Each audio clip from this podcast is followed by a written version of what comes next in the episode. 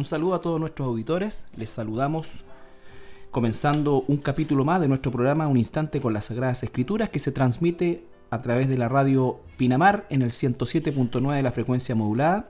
Y saludamos como siempre a nuestro hermano Andrés. ¿Cómo estás Andrés? Muy bien, pastor. Muy agradecido, muy contento por ya empezar a entrar de lleno a este capítulo 24 de Mateo, que realmente es un capítulo hermoso muy revelador también, muy revelador.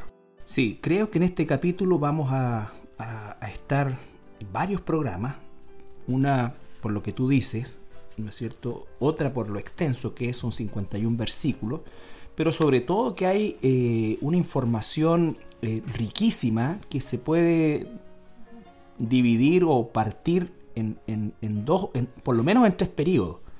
¿No es cierto? Que es el periodo inmediato de los que están escuchando las palabras de Jesús, el periodo mediato o, a, corto plazo, por así decir, o, un par de años más con lo que pasa finalmente con la destrucción de Jerusalén, y a largo plazo eventos que eh, todavía no han sucedido, ¿ya? que tienen que ver con la gran tribulación. Sí, está, como bien dices tú, Carlito, eh, eh, hay una revelación a, corto, mediano, largo plazo y plazo que va más allá de nuestros tiempos actuales. Hay cosas que todavía no han, ocurrido, hay varias cosas que todavía no han ocurrido. Pero, pero es interesante porque es Jesús en persona quien nos está revelando, Dios mismo en el fondo, quien nos está revelando las cosas que van a pasar.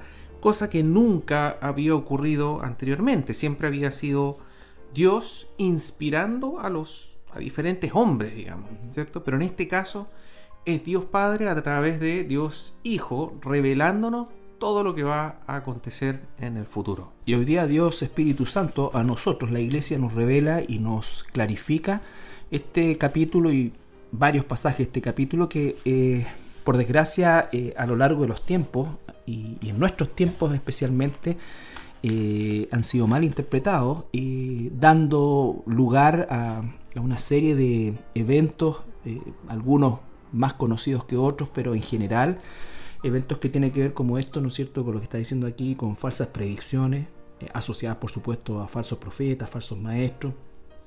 Personas que han tomado esto y han hecho una lectura parcial de los eventos que están sucediendo eh, y se han atrevido en, en, algunos casos, ¿no es cierto?, de manera eh, increíblemente, no es audaz la palabra, pero sí totalmente fuera de, todo contexto a, entregar incluso fechas de este supuesto regreso de, o perdón, fechas supuestas del regreso de Jesucristo, porque eso sí que no es supuesto, el regreso de Jesucristo es un hecho sí o sí. Así es, así es. Entonces hoy día nos tocaría, Carlitos, capítulo 24 de Mateo, vamos a leer los versículos 4 y 5. Sí, me gustaría retomar el 3 solamente para, engancharlo con los dos versículos. Y dice capítulo 24, versículo 3, y estando él, Jesús, sentado en el monte de los olivos, los discípulos se les acercaron, se le acercaron aparte diciendo, Dinos cuándo serán estas cosas y qué señal habrá de tu venida y del fin del siglo. Respondiendo Jesús les dijo, aquí entramos a lo que vamos a analizar hoy, mirad que nadie os engañe porque vendrán muchos en mi nombre diciendo yo soy el Cristo y a muchos engañarán. Bueno, este, este discurso que aparece en los capítulos 24 y 25 del Evangelio de Mateo se le conoce como la pequeña Apocalipsis o también se le conoce como el discurso de los olivos. ¿ah? El discurso de los olivos. Y bueno, la pequeña Apocalipsis, digamos, tiene que ver porque realmente Jesús está haciendo una revelación. O sea, eso quiere decir Apocalipsis, ¿cierto? Correr el velo. Correr el velo, una revelación. En inglés es revelation, ¿cierto? Eh, pero es una revelación, es correr el velo. Entonces Jesús está corriendo el velo, ¿cierto? En un texto que no es tan extenso como el de Apocalipsis, pero eh, es bastante extenso, son dos capítulos completos que, Jesús se dedica a, explicar las cosas que van a, acontecer y a responder esto que muy bien tú eh, leíste de nuevo el versículo 3. ¿Cuál fue la pregunta, digamos? ¿Mm? ¿Cuál fue la pregunta que le hicieron los, discípulos? Hay, dentro de una misma pregunta encontramos nosotros dos, a lo menos dos preguntas. ¿no es cierto? Eh, ¿Cuándo serán estas cosas? ¿Y qué señal habrá de tu venida? Y si pudiésemos agregar, ¿y cuándo será el fin del tiempo? Porque realmente no, la Biblia nunca habla del fin del mundo como, como, como planeta o como situación que, eh, que, la gente tiende a pensar y a hablar siempre del fin del mundo, pero Dios ha dividido eh, la historia nuestra humana eh, a través de periodos y esos periodos están siempre eh, clarificados en la escritura por una serie de eventos que nos acercan al, fin, al final de épocas que Dios ha determinado para la historia humana. Así es. Y bueno, el contexto de esto, ¿cierto? Veníamos del capítulo 22 y 23, donde Jesús fue absolutamente eh, rechazado una y otra y otra vez por todos los eh, líderes espirituales de Israel de esa época.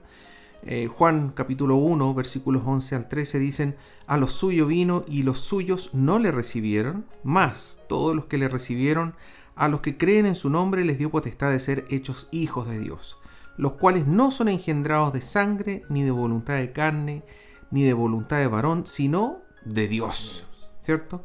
Entonces Jesús vino para la nación de Israel, esos son los suyos, y los suyos no le recibieron la nación de Israel no le recibió y es por eso que al final del capítulo 23, versículos 37 al 39, leemos que Jesús dice, Jerusalén, Jerusalén, que mata a los profetas, apedreas a los que te son enviados. ¿Cuántas veces quise juntar a tus hijos como la gallina junta sus polluelos debajo de las alas y no quisiste? He aquí, vuestra casa os es dejada desierta porque os digo que desde ahora no me veréis hasta que digáis, bendito es el que viene en el nombre del Señor. Entonces, ese es el contexto, digamos. O sea, eh, el capítulo 23 cierra una etapa donde Jesús dice, ya no más. Yo ya me revelé a ustedes y ustedes como nación me rechazaron. Por lo tanto, vuestra casa es dejada desierta. Es dejada... Eh, por así decir, expuesta. Ya, ya no va a haber una protección, esta cobertura. Ya no van a estar debajo de las alas de esta gallina que protege a sus polluelos. No. Ahora van a ver los embates del mundo. Es el momento en que uno podría recordar Romanos cuando dice que eh, Dios produjo desde ese momento un endurecimiento en la nación de Israel que está marcado por la, diríamos, la, ausencia de, Dios en la, en la, nación de Israel, a pesar de que nunca ha, perdido su concepto religioso y más aún en estas últimas décadas lo ha eh, agudizado, lo ha exacerbado, ¿no es cierto? Aún así, eh, Dios no está en este momento enfocando a la nación de Israel eh, en cuanto a lo que está sucediendo. Eh, es interesante ver que en todo el capítulo 24 no se hace mención, eh, o, uno no puede encontrar, o no debiera, mejor dicho, encontrar a la iglesia dentro de esto. Y son eventos que tienen que... Por eso es que decía al principio que hay malas interpretaciones, porque se trata de incluir a la iglesia en eventos que están eh, específicamente relacionados con la nación de Israel, como decía Andrés, en, el presente de los discípulos, por medio de las persecuciones que ellos mismos sufrieron, la destrucción del templo, que muchos de los discípulos de los apóstoles no vieron, a excepción de Juan, que ya a esas alturas se encontraba probablemente exiliado en Éfeso, eh, y lo que viene a continuación, ¿no es cierto?, eh, que es el periodo de la gran tribulación. Entonces, siempre el, foco de lo que Jesús está eh, revelando en el capítulo 24 está en relación con la nación de Israel, con la nación de Israel. Nosotros podemos de alguna manera eh, obtener algunos principios y, cosas y señales que también nos ayudan a, a de alguna manera eh, reconocer el regreso de Jesús por, en, relación al rapto por, por la iglesia, pero no es este un capítulo que se aplique a la iglesia. Y eso también es importante y espero que tengamos la claridad en el Señor de poder eh, eh, tratarlo en, en, ese sentido y usted lo pueda entender. Bueno, lo que estábamos hablando, Carlito, que se le decía la pequeña Apocalipsis. Claro. Y, recordemos un poco que el libro de Apocalipsis, los, los, capítulos 1, 2 y 3, hablan de la iglesia. Pero del 4 en adelante, cero mención de la iglesia como tal, digamos. sino hasta el tiempo después, cuando dice que venía la gente de varias naciones, diferentes tribus, de diferentes lenguas. Pero, pero, en se la menciona en los eventos que ocurren en el cielo, no en la tierra. Exactamente. Entonces, esta pequeña apocalipsis es igual. Es igual, es tal cual. La pregunta que está respondiendo Jesús la hizo un judío. En el versículo 3, la pregunta la hizo un judío y la respuesta que da Jesús es hacia un judío. Lo que estábamos viendo nosotros, unos versículos, los últimos versículos del capítulo anterior, ¿cierto? Eh, Jesús se, se, le habla a Jerusalén, le habla a la nación, de, Israel, al corazón de la nación de Israel. Exactamente, vuestra casa es dejada. Y a él le pregunta, ¿cuándo serán estas cosas? refiriéndose a eso. Entonces, eh, es importante que, eh, y bueno, Jesús hace esta, hace esta eh, profecía sobre la destrucción del templo. Entonces, todo el entorno, todo el contexto que es vital para poder hacer cualquier tipo de interpretación de la Biblia. Uno tiene que tener claro el contexto. Todo el contexto habla de la nación de Israel, de la ciudad de Israel que es Jerusalén, habla del templo que va a ser destruido, después va a ser eh, eh, reconstruido, habla, habla del Mesías, de la nación de Israel. Entonces, todo tiene que ver con la nación de Israel y por lo tanto el discurso que va a dar Jesús, la respuesta que está dando Jesús, está en torno a la nación de Israel, está en torno al pueblo judío, todo, de pe a pa, no hay, no hay excepción, digamos. Sí. ¿Mm? de hecho, incluso el aspecto que tiene que ver con que vendrán muchos en mi nombre, diciendo yo soy el Cristo y a muchos engañarán, quizás es la única eh, alusión eh, tangencialmente a lo que podríamos nosotros eh, pensar de la iglesia, pero recuerden que la venida de Jesús por nosotros es una venida eh, distinta, ¿no es cierto? Distinta, y acá está hablando a la nación de Israel y eh, a personas que probablemente durante su vida no experimentaron la la, digamos, no tuvieron la experiencia eh, de, que alguna persona se llamara el Cristo en ese, en ese momento como regreso, como habiendo regresado. Entonces, esto de los muchos Cristos obedece principalmente a la figura que se va a, levantar la figura eh, en ese periodo de la gran tribulación, que es cuando efectivamente eh, como lo relata el libro de Apocalipsis, Israel va a ser engañado por este, por este falso Cristo. Pero han habido muchos falsos Cristos también a lo largo de la historia de Israel. Y no necesariamente, escúchenme bien, no necesariamente relacionado con un aspecto de carácter religioso. Eh, en alguna oportunidad, eh, esto incluso en la historia reciente, ¿no es cierto? En la historia reciente de Israel, eh, se pensó que David Ben Gurión era casi como una especie de Mesías cumpliendo la profecía de,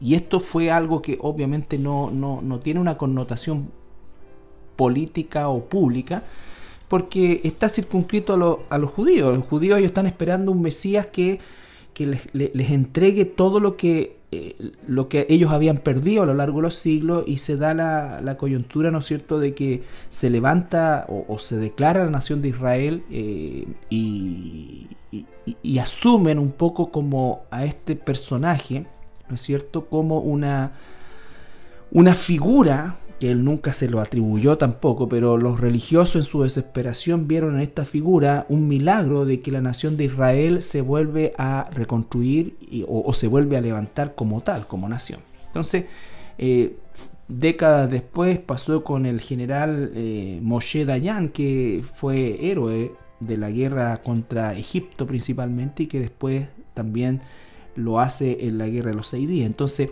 Israel está desesperadamente necesitado como nación de un líder que termine con la aflicción actual que ellos tienen, que es la inestabilidad de existir y de vivir en su tierra. Todos los analistas políticos dicen que cuando se le pregunta, por ejemplo, en paréntesis, se le pregunta por qué Israel es un país tan militarizado. Porque Israel la respuesta es muy sencilla, porque Israel si pierde una guerra desaparece como nación. No, no es, que... la existencia de Israel, depende es, de es absolutamente sobrenatural. Así es. Es una, una, nación, por así decir, eh, con una población eh, muy pequeña, que llegó ahí con una población muy pequeña, que ahora ya es, mayor. Pero, Alrededor de los 6 millones hoy. Pero, pero no, es, no es una gran población humana. Eh, es una tierra absolutamente deseada por todas las otras naciones que están alrededor, eh, más que por minerales explotables o cosas por el estilo, sino que no los tiene, que no los tiene, sino con fines netamente eh, religioso, ¿cierto? Sí, por eso es que es tan importante, eh, al margen de esto, eh, que cuando uno escucha el conflicto en el Medio Oriente relacionado con Israel, si usted excluye el elemento religioso, prácticamente no va a entender lo que sucede ahí. Es, que no, es que no habría mayor conflicto. No, exactamente. Sí, eh, el, principal conflicto es un conflicto de carácter religioso. Absolutamente. Este famoso monte del templo. Del templo que tiene prácticamente como los tres religiones metidas ahí entre medios mezcladas que dicen una cosa, otra cosa y todos tienen su epicentro ahí mismo. Exacto. Entonces, ¿quién es el dueño? ¿Quién domina? ¿Quién administra ese territorio? Exacto. Eso es. Entonces, ¿por qué todo esto? Porque en definitiva eh, estamos hablando de que Jesús estuvo en esa misma zona hace dos mil años, ¿no es cierto? Y está hablando de eventos que sucederían en el corto plazo, en el mediano plazo y que sucederán también en el largo plazo en el mismo lugar. En el mismo lugar es impresionante. Jesús está hablando en el mismo lugar. Y hoy día el mundo está hablando exactamente del mismo lugar todo el mundo, cuando ocurre una situación en cualquier capital del mundo, tiene un impacto, ¿no es cierto? Pero cuando ocurre en Jerusalén, tiene un impacto global. Tiene un impacto global y produce división.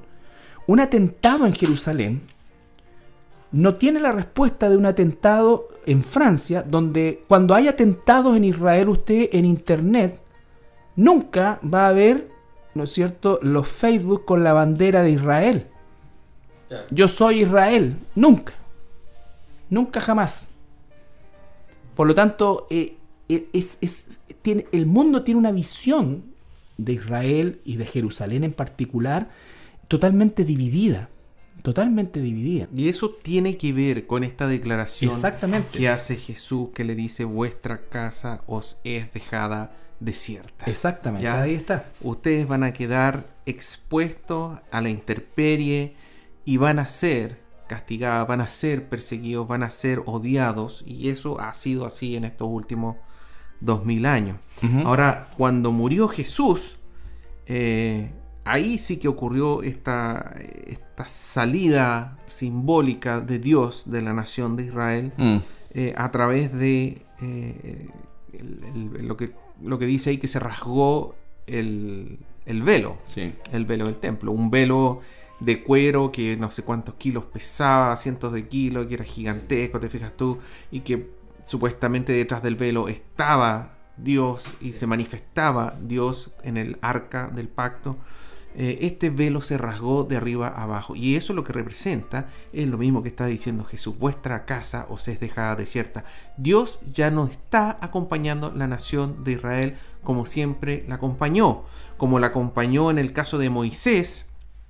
Durante el día esta nube de, de humo y en la noche esta nube de fuego, ¿cierto? Esta llamarada. Entonces, ya no más ya no más. Ahora Dios se ha apartado. Esta aquí que Jesús dice, esta gallina, por así decir, ya se aburrió. Y el pecado de, y el pecado de los, de los de los judíos del tiempo de Jesús es que ellos no, no, recibieron manifestaciones, sino que recibieron al mismo Dios.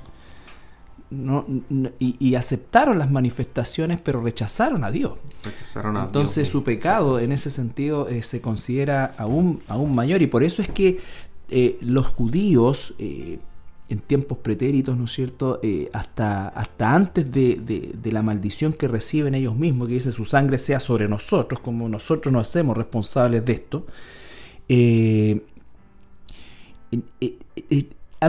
tienen una persecución como nunca en la historia de Israel la tuvieron, a pesar de que fueron invadidos y llevados cautivos por los babilonios. Los babilonios y los persas en alguna medida fueron bastante magnánimos con ellos, ¿no es cierto? Porque incluso algo absolutamente inédito les permitieron volver a su tierra, reconstruir y además financiaron la reconstrucción de, Jerusalén. Eh, los romanos, ¿no es cierto? Eh, les aguantaron bastante. Cuando uno lee la historia, los romanos aguantaron mucho, o sea, realmente tenían muchos privilegios la nación de Israel eh, con los romanos, y si no hubiese sido por las revueltas, ¿no es cierto?, que organizaban sobre todo los, los, eh, celotes, ¿ya? Eh, podría haber, entre comillas, subsistido esta, esta especie de, de, cautividad con, con ventaja, que tenía Israel con la con, Roma, con el Imperio Romano, ¿me mm, entiendes? Entonces, eh, pero a partir de, la cruz en adelante, de la muerte y resurrección de Jesús, de la muerte de Jesús y de, que los judíos asumieron, digamos, proféticamente también, eh, el antisemitismo se, se, comenzó a forjar y, ha sido el, el derrotero de, Israel todos estos dos mil años. Fíjate que un aspecto importante, Carlito, que lo estuvimos viendo también en el programa anterior, era esta inmediatez que tenían los discípulos de Jesús en cuanto al reino, la manifestación del reino, lo que los cristianos conocemos hoy en día como el milenio. Y eso lo podemos apreciar en Lucas capítulo 19, versículo 11. Lucas capítulo 19, versículo 11. Oyendo ellos estas cosas, prosiguió Jesús y dijo una parábola, por cuanto estaba cerca de Jerusalén y ellos pensaban que el reino de Dios se manifestaría inmediatamente. Entonces, imagínate, Carlitos, que esto fue escrito en el tiempo que estaban muchos discípulos vivos y, esto y Lucas dice de que lo que leemos en Lucas 1.1 en adelante, ¿cierto? Es que Lucas se dedicó a preguntar a los testigos oculares cuál era la evidencia, a corroborar la historia. Y para que él diga esto significa que efectivamente los discípulos en ese momento, particularmente lo que estamos leyendo nosotros, capítulo 24, los primeros cinco versículos, pensaban que ocurriría. Pensaban que Jesús iba a venir, el reino se iba a establecer ahora ya. Es decir, eh, lo que habíamos visto nosotros, para ellos este imperio romano era la gran tribulación que ellos estaban esperando, ¿te fijas tú? Eh, eh, Juan Bautista era el espíritu de Elías que iba a devenir. Jesús, bueno, estaba claro que él tenía que ser el Mesías, por lo tanto lo que faltaba ahora... Era el establecimiento del reino. El establecimiento del reino. Entonces leamos Isaías, Isaías 61 versículos 1 al 3. Isaías 61, 1 al 3. El Espíritu de Jehová está... El Espíritu de Jehová, el Señor, está sobre mí. ¿Por qué me ungió Jehová? Me ha enviado a predicar buenas nuevas a los abatidos, a vendar a los quebrantados de corazón, a publicar la libertad a los cautivos y a los presos apertura de la cárcel, a proclamar el año de la buena voluntad de Jehová y el día de venganza del Dios nuestro, a consolar a todos los enlutados, a ordenar que a los afligidos de Sión se les dé gloria en lugar de ceniza, óleo de gozo en lugar de luto, manto de alegría en lugar del espíritu angustiado, y serán llamados árboles de justicia, plantío de Jehová para gloria suya. Bueno, este era un texto que los judíos lo conocían muy bien. Y que nosotros, si nos vamos a Lucas 4, vamos a recordar que Jesús cuando estaba en Nazaret, en su pueblo natal, predica, o sea, estaba, ¿cierto? Estaba en la sinagoga y dice Lucas 4:16 dice, vino a Nazaret. Jesús vino a Nazaret donde se había criado y en el día de reposo entró en la sinagoga conforme a su costumbre y se levantó a leer. Y se le dio el libro del profeta Isaías, y habiendo abierto el libro, halló el lugar donde estaba escrito el Espíritu del Señor está sobre mí por cuanto me ha ungido para dar buenas nuevas a los pobres. Lo mismo que estaba leyendo ¿Sí?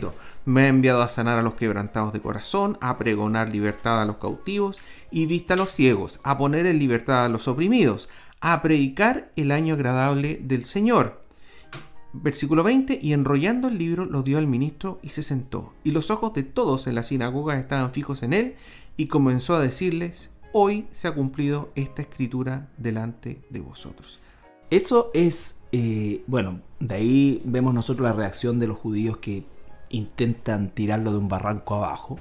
la primera reacción. La primera reacción, o sea, eh, ¿por qué? Porque tal como dices tú, este pasaje era eh, sumamente conocido, memorizado incluso por la gente, por el hecho de que esto era la esperanza de Israel. O sea, Israel estaba esperando que Dios vengara todo su sufrimiento.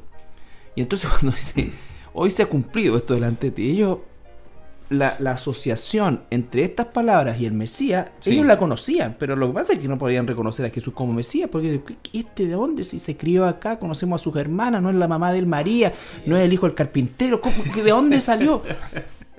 Entonces, y ahí dice Jesús unas palabras que hasta hoy en día dice nadie es profeta sino en su, claro. nadie, no hay profeta con honra, o sea, sin honra, que sino en su propia tierra. En su propia tierra. Pero lo interesante, Carlito, es que lo que leyó Jesús es el Espíritu del Señor está sobre mí por cuanto me ha ungido para dar buenas nuevas a los pobres. Me ha enviado a sanar a los quebrantados de corazón, a pregonar libertad a los cautivos y vista a los ciegos, a poner en libertad a los oprimidos, a predicar el año agradable del Señor y ¡pum! y cerró el libro. No, no predicó el 3. ¿Qué vendría? Porque ese es lo que está leyendo, es lo que acaba de leer. Isaías 61. Isaías 61. Isaías 61 pero se saltó, o sea, no se saltó, dejó de leer Jesús cuando en la segunda parte del versículo 2, 61, capítulo... Eh, el 61.3. El 3 no, no, no, lo, no, lo, no, lo la, la, segunda parte del, del, del, del 2. Eh, ah, perdón. Y el día de venganza del Dios nuestro, a consolar a todos los enlutados. esa parte no la... No la Entonces, el 2 y el 3. Dentro de un mismo versículo porque eso, es, ese tipo de detallitos y sutilezas son las que nosotros ahora podemos estudiar, digamos. Jesús leyó hasta la mitad del versículo 2. ¿Por qué? Porque hasta ese momento, lo que dice Jesús en Lucas, esto se ha cumplido hoy. Hoy, claro. Ellos no entendían que la segunda parte del versículo que habla ya de... De la venganza propiamente. De la venganza del Señor, del tiempo de la venganza del Señor, van a tener que pasar miles de años. Entonces, ese, ese tipo de, sutilezas son las que uno hoy en día puede entender y puede decir, ah, claro, tiene razón. Jesús mismo está diciendo de que de ahí para atrás se estaba cumpliendo hoy. Y lo otro todavía falta. Y falta mucho, digamos. Sí, es el carácter... Eh, eh, ese es eh, lo maravilloso de, de, estudiar la escritura. Bueno, de la obra del Espíritu Santo en nosotros, pero de, diríamos nosotros, de la ventaja que tenemos hoy día nosotros de, eh, tal como decías tú, tener una claridad histórica, producto de que, a pesar de que los eventos no han sucedido, eh, tenemos dos mil años de historia donde podemos efectivamente eh, entender que estos eventos no han sucedido. No, han, sucedido, No han, sucedido. Y los discípulos claramente querían, tenían esta sensación de inmediateo. O sea, cuando le dicen, ¿cuándo ocurrirán estas cosas? ¿Cuándo van a ocurrir? ¿Mañana? ¿Pasado? ¿Próxima semana? ¿Próximo mes? A lo más, un año más, digamos. Pero, pero Señor, yo y he dejado todo, dicen en algún momento los discípulos. Nosotros hemos dejado todo, hemos dejado casa, familia, etcétera, porque queremos nuestra recompensa ahora ya, digamos. Quizás eh, eso que estás diciendo es muy cierto por el hecho de que eh, es esta inminencia falsa que los discípulos tenían eh, sería lo que los alentó a hacer declaraciones que, que, no cumplieron por el hecho de que no se produjo lo que ellos estaban esperando. O sea, Pedro dijo, yo estoy dispuesto a ir hasta la muerte contigo sin saber, o sea, sin imaginar siquiera que Jesús efectivamente iba a morir, aunque se lo había dicho el Señor muchas veces. Y iba a estar en esa situación, digamos. Y así también nosotros encontramos que una y otra vez los discípulos están discutiendo, los apóstoles están discutiendo quién se va a sentar a tu derecha, quién se va a sentar a tu izquierda, porque nuevamente lo que ellos están pensando es que esto va a ocurrir ahora, o sea, viene el reino milenial, va a estar Jesús sentado en el trono del templo de Jerusalén eh, a cargo de todo el planeta. Recuerda incluso que la madre de los hijos de, del CBD, ¿no es cierto? La, esposa, diríamos, eh, se acerca a Jesús y, le dice, por favor, eh, o sea, no, no, por que favor. Es la tía, que es la tía, es la tía, en realidad. Además, la hermana de María. claro, entonces, ese, incluso con una actitud religiosa, dice Señor, y se postra todo, pero la intención era absolutamente, de, digamos, de nepotismo. claro, y, va y le dice, en tu reino, o sea, si ella tuviera una idea de que este reino era futuro, no jamás habría pedido eso, pero ella estaba igual empapada de esta inmediatez que dices tú eh, le dice que uno de mis hijos se sienta a tu derecha y el otro a tu izquierda, porque si tu hijo está, la, uno de mis hijos estoy yo asegurada. Entonces, entonces la, hija del que está a la derecha, o la mamá claro, entonces todo eso circulaba en la mente de, los, de, los, de los discípulos. Eh, sin el ánimo de juzgarlos, por supuesto, porque hoy día nosotros tenemos la, el despliegue histórico que nos permite hacer un, examen certero de lo que, mucho más certero, porque igual nos va a tocar ver situaciones eh, en, este capítulo 24 de Mateo que, no han sucedido, gran parte de ellas no han sucedido, y, entramos un poco al plano también de, de, no la especulación, pero sí de cosas que a lo mejor no tenemos la plena la plena certeza que van a ser de la manera que nosotros pensamos que puedan ser. No se olvide que cuando la gente lee Mateo 24, hermanos nuestros, ¿no es cierto?, se los aplican a la iglesia. ¿no es cierto? Entonces hablan de, que el que esté en la azotea corra para allá y están hablando del rapto.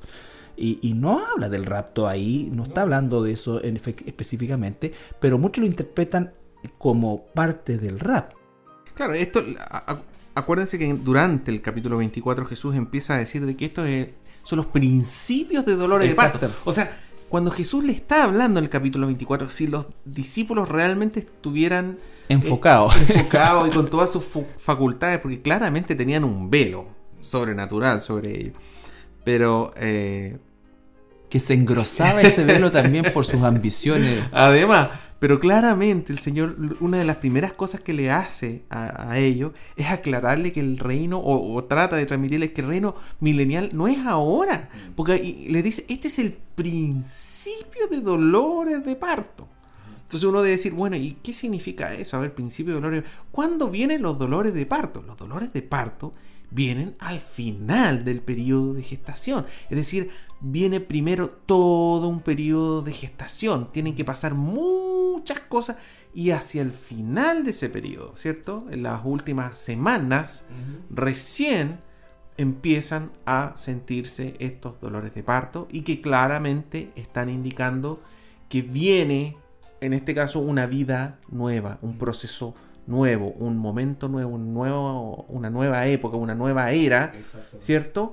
Y cuyas eh, signos, cuyas señales van a ir apareciendo cada vez con a medida que se mayor, con mayor frecuencia. Una, después de un tiempo otra, y después cada vez más rápida la frecuencia de, estos dolores de parto, hasta que finalmente, y, es algo absolutamente eh, que no se puede detener, digamos, es imparable. Bueno, hasta antes de que existiera la cesárea, y si nosotros, eh, y, con esto vamos a mirar la pausa, no sé, no es, pero hasta antes de que existiera el tema de la cesárea, eh, los médicos sabían los dolores de parto, pero nunca se atrevía nadie a decir exactamente el 3 de marzo va a nacer tu hijo, por decir un ejemplo, sino que ah, daban fecha alternativa porque los dolores marcaban la inminencia, pero no podía una persona, un médico efectivamente dar la fecha, como decía, no se tomaba programar el parto, eso no existía. No. ¿Ya? bueno, vamos a ir a nuestra primera pausa musical y al regreso continuamos con este interesante tema.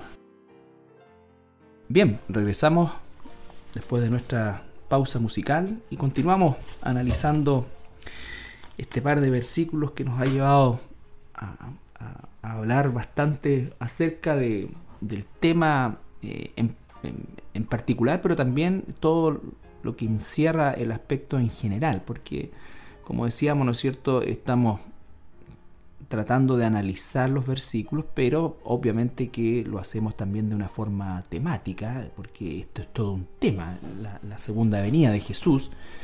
Y es todo, un tema, ¿no es cierto? Y, obviamente es un tema para la iglesia y es un tema, entre comillas, hoy para la nación de Israel, porque la concepción mesiánica de Israel es eh, totalmente... Eh, fuera del contexto incluso de, lo que es la promesa. O sea, ellos están esperando que realmente exista, eh, nazca o se levante un, líder de características, lo hemos dicho muchas veces, ¿no es cierto? Eh, es decir, no ha cambiado la, necesidad de, la nación de Israel producto de este velo.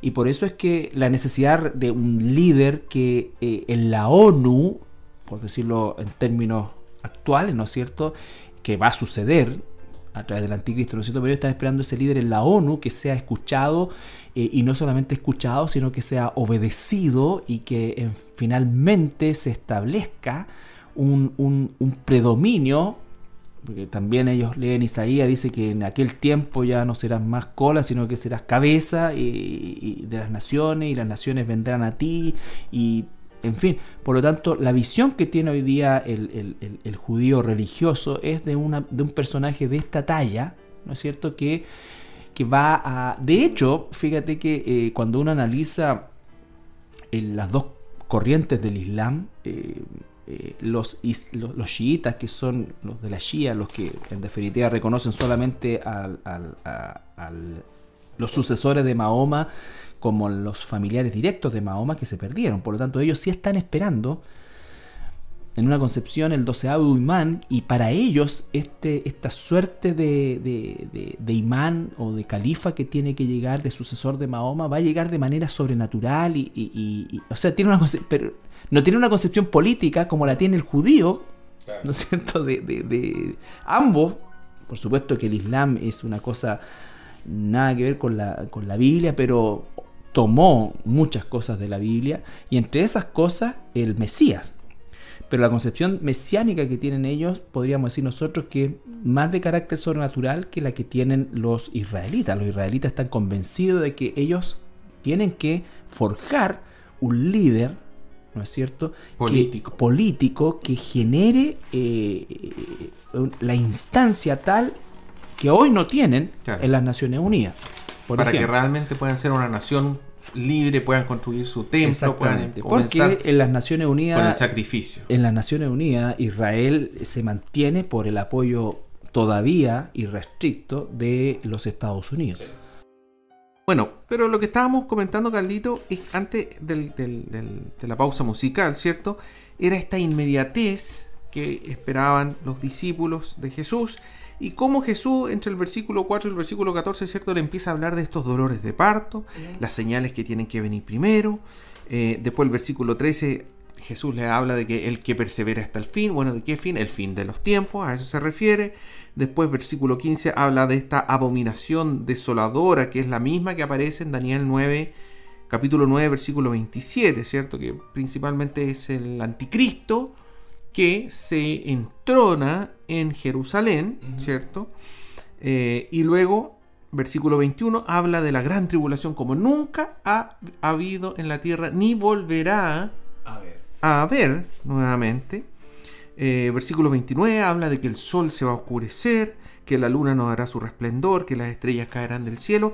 Y recién, recién en el versículo 30 Jesús empieza a decir, entonces aparecerá la señal del Hijo del Hombre en el cielo. Y entonces lamentarán todas las tribus de la tierra y verán al Hijo del Hombre viniendo sobre las nubes del cielo con poder y gran gloria. Recién, entonces este, como bien decías tú, Carlito, esta visión global que también tenemos que comentarla del, capítulo 24, más allá de estos dos versículos, es que Jesús les está explicando que estas cosas no van a ocurrir de un día para otro. No va a ser la próxima semana, ni un mes más, ni siquiera un año más. Va a pasar bastante tiempo. Y lo que nosotros estamos leyendo ahora en el capítulo 24 y en Apocalipsis de 4 en adelante es que efectivamente es un proceso largo muy largo. Largo. Y que nunca Jesús va a, o el Mesías verdadero, nuestro Señor Jesucristo, nunca va a reinar sobre el Israel actual. Eh, de hecho, cuando Él coloque o, pose sus pies en la segunda venida en el Monte de los Olivos, se va a producir un terremoto de tales características, probablemente eche a tierra todo lo que, lo que, lo que pueda haberse, haberse levantado. Entonces, entonces, el judío hoy día no, no tiene esa concepción, por supuesto, por este velo, pero es interesante cómo Jesús va, como dices tú, ¿no es cierto?, dándole eh, señales bien claras de lo que tiene que ir sucediendo en el tiempo. Eh, partiendo, ¿no es cierto?, el versículo 9 dice que los entregarán a tribulación, los matarán, serán aborrecidos. Bueno, los apóstoles vivieron eso, ¿no es cierto? Y también otros, pero específicamente los apóstoles, va a haber tropiezos, falsos profetas, la maldad se multiplica, el corazón de muchos se enfría, es decir, hoy día Israel es una nación atea, si pudiéramos llamarlo nosotros, a pesar de tener un núcleo religioso, pero eh, como tal es una nación atea, ¿ya? Eh, y dice más el que persevere hasta el fin. Y es ahí donde, por ejemplo, muchas veces la iglesia habla de que la salvación se pierde. Claro. ¿No es cierto? Porque dice, viste, hay que perseverar, porque si no... perseverar hasta el fin, porque si no, significa que perdí la salvación. la salvación. Pero lo que estamos viendo nosotros es que esto no es para la nosotros, no, es para la, iglesia, no está acá. Es más, es más, si nosotros leemos 24, Mateo 24, 6, dice, y oiréis de guerra y rumores de guerra. A ver, espérense un poquitito. Jesús le está hablando a sus discípulos. Es decir, los discípulos van a oír ellos sobre guerra y rumores de guerra. Versículo 9 dice, entonces os entregarán a tribulación. Es a ellos que le está diciendo eso.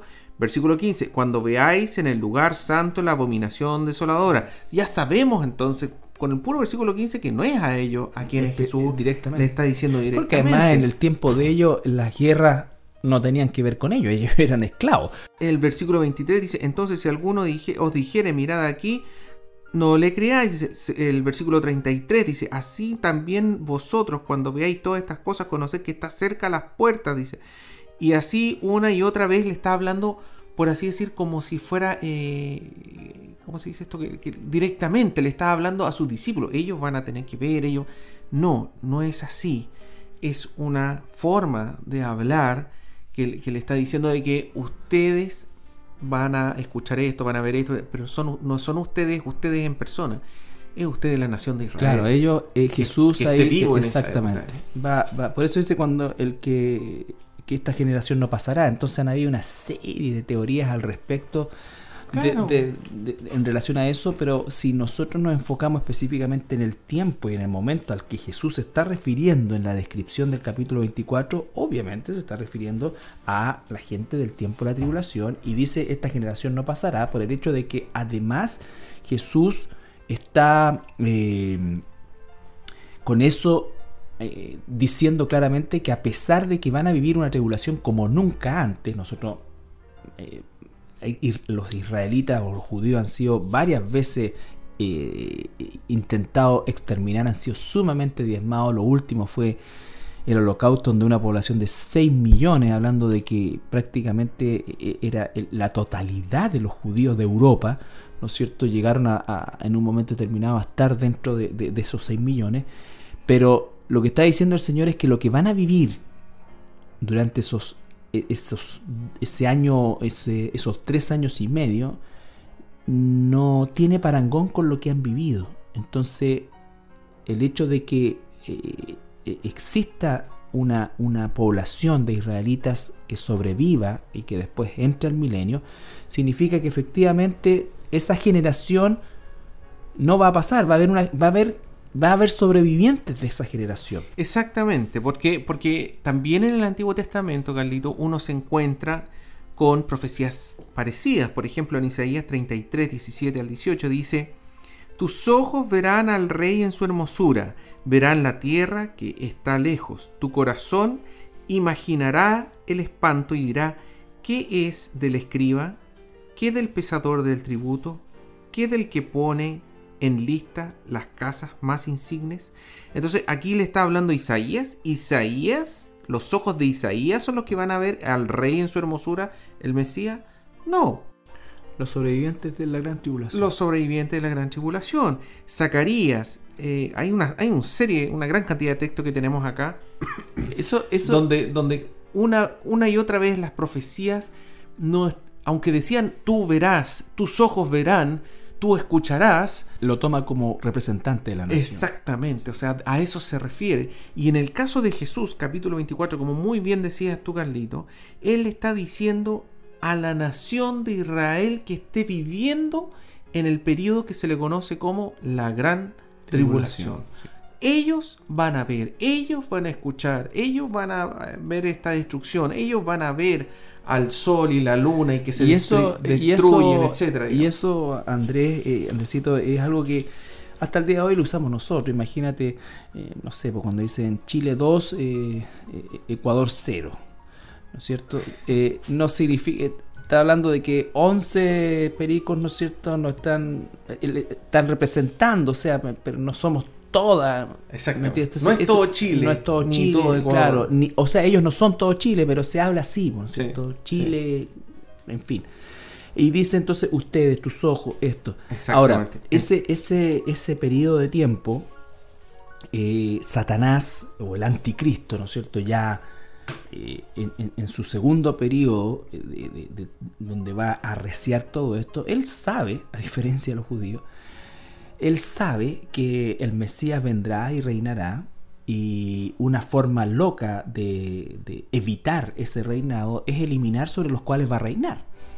Y una de esas es la nación de Israel. O sea, si no hay israelita, el rey no, no, no, va a tener oposición. Exactamente. Va a tener mayor oposición.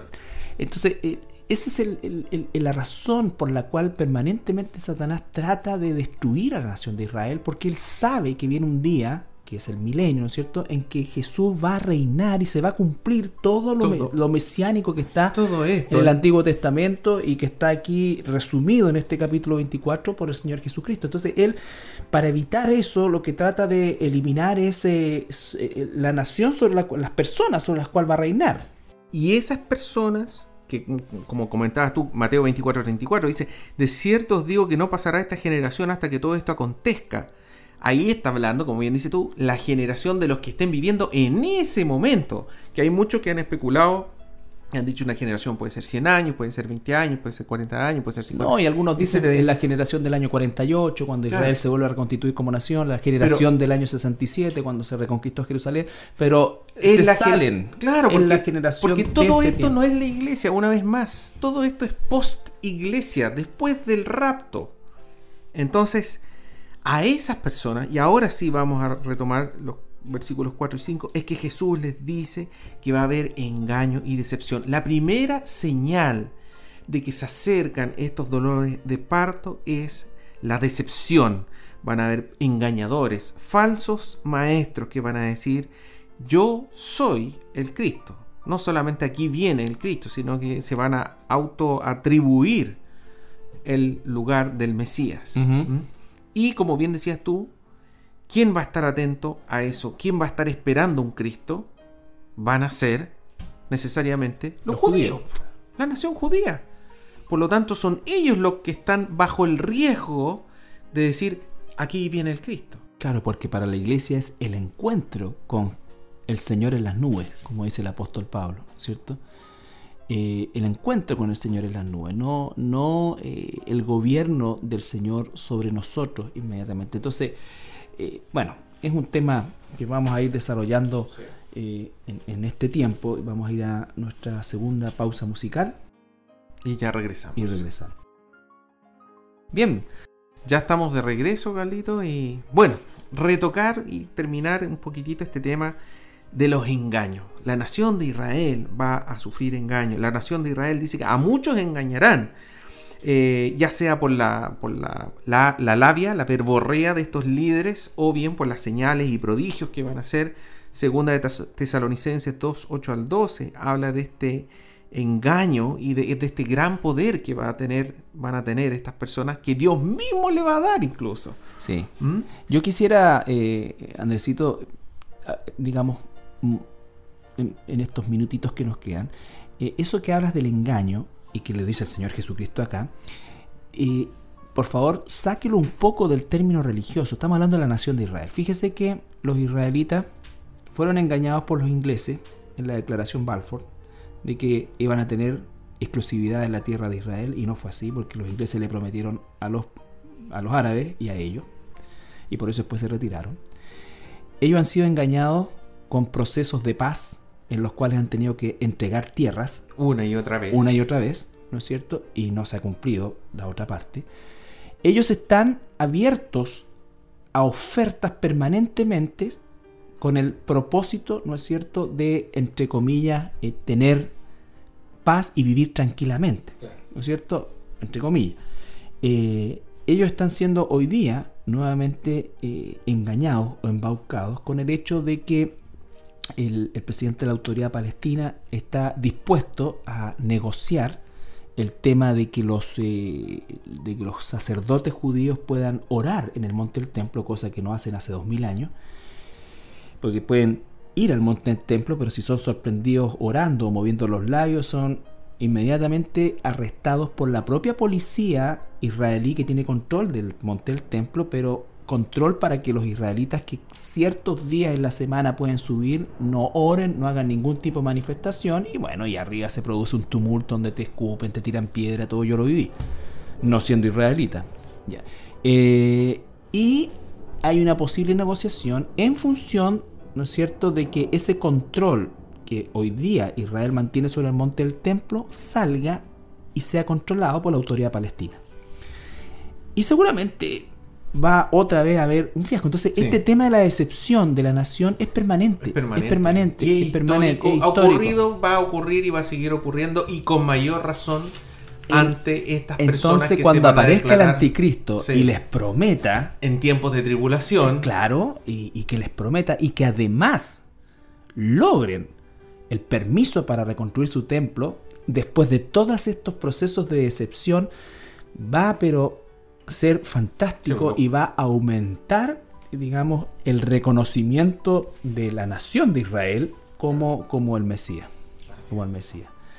Bien, bueno, hemos llegado al, final del programa, le agradecemos su, sintonía siempre, esperamos que usted eh, sea también eh, bendecido por medio de este estudio que tratamos de, llevar adelante de, manera lo más apegado a la escritura y en este caso, ¿no es cierto?, también eh, asumiendo algunos aspectos de, o muchos aspectos de la realidad contingencial y contemporánea, porque hoy día nosotros podríamos decir que a lo menos ya los dolores de parto comenzaron.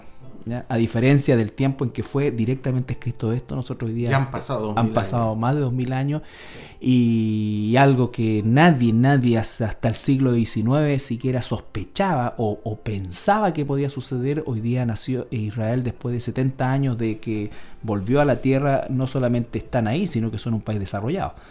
Por lo tanto, eh, ya la situación está, a lo menos, ¿no es cierto?, desde ese punto de vista eh, establecida. Así es. Así es que eh, muchas bendiciones para todos y nos encontramos en el próximo programa. Así es, muchas bendiciones.